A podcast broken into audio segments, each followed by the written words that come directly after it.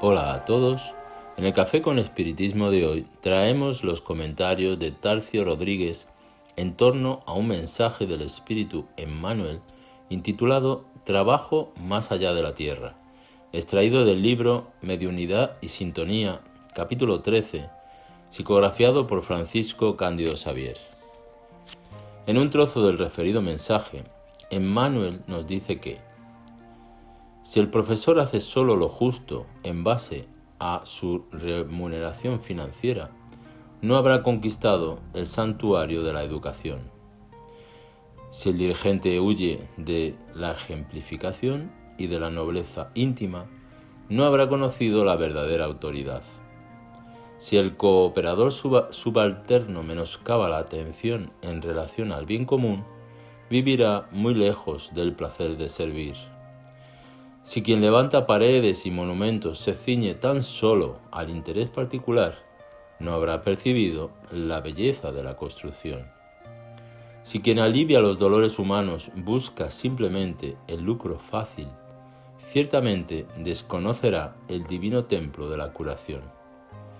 Y si quien esclarece huye de la devoción y de la serenidad, prefiriendo localizarse entre la exigencia y la aspereza, no encenderá en el camino la luz del amor. No olvides que tus actividades fuera del cuerpo denso serán siempre la continuación de aquello que haces dentro de ti, obedeciendo a tu corazón. No es suficiente levantar brazos ágiles, ofrecer frases preciosas o provocar un excesivo movimiento alrededor de tus días porque existen muchas manos trabajadoras en la extensión de la sombra, mucho verbo fastuoso en la exploración menos digna y mucho ruido vano, provocando donde existe nada más que amargura y cansancio. En este mensaje, Emmanuel nos va a recordar el significado profundo que existe en cada profesión y en cada actividad en las que nos envolvemos resaltando la importancia de que realicemos de forma sincera y celosa todo lo que nos propongamos a desarrollar. Los títulos de los mensajes de Emmanuel son siempre muy significativos, como este al que denomina Trabajo más allá de la tierra, porque comienza diciendo en el mensaje que después de la muerte física continuamos desarrollando las mismas actividades que ya hemos ejercido aquí por el hecho de que llevamos con nosotros experiencias pasadas en esta o en aquella temática que ya nos hacen aptos para continuar el aprendizaje dentro del mismo ramo que ya también hemos trabajado o estudiado en existencias pretéritas.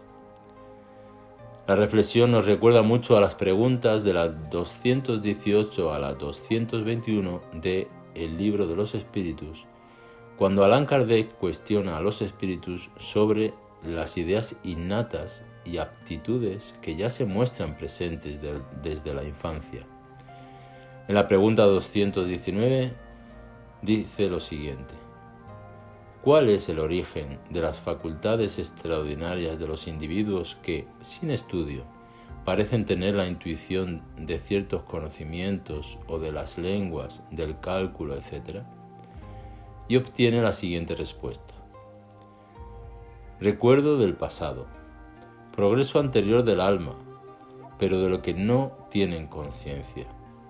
¿De dónde queréis que vengan tales conocimientos?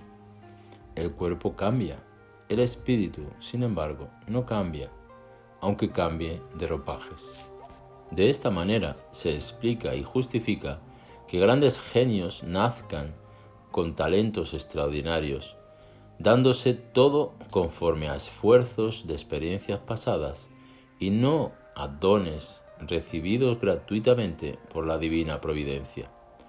Y la comprensión de esa lógica es tan importante porque aunque no seamos genios con habilidades extraordinarias, entendemos que si comenzamos ahora en algo que tal vez no tenemos tanto talento, ciertamente recogeremos buenos resultados en el futuro aunque sea en otras vidas, pues nada de lo que se realiza queda perdido, principalmente aquello que desarrollamos con esfuerzo y resignación.